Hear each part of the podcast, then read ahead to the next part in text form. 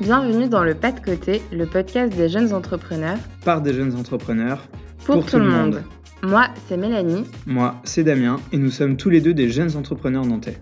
L'objectif du Pas de Côté est de donner la parole à des personnes qui ont récemment pris la décision d'entreprendre.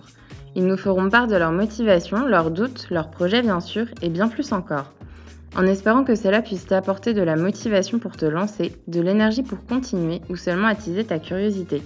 Si tu aimes le podcast, nous t'invitons à le noter sur ta plateforme préférée, c'est ce qui nous permettra d'avancer. Si tu as des remarques ou des suggestions, partage-les sur notre compte Instagram ou notre Facebook, le pas de côté podcast. Mais au fait, c'est quoi le pas de côté?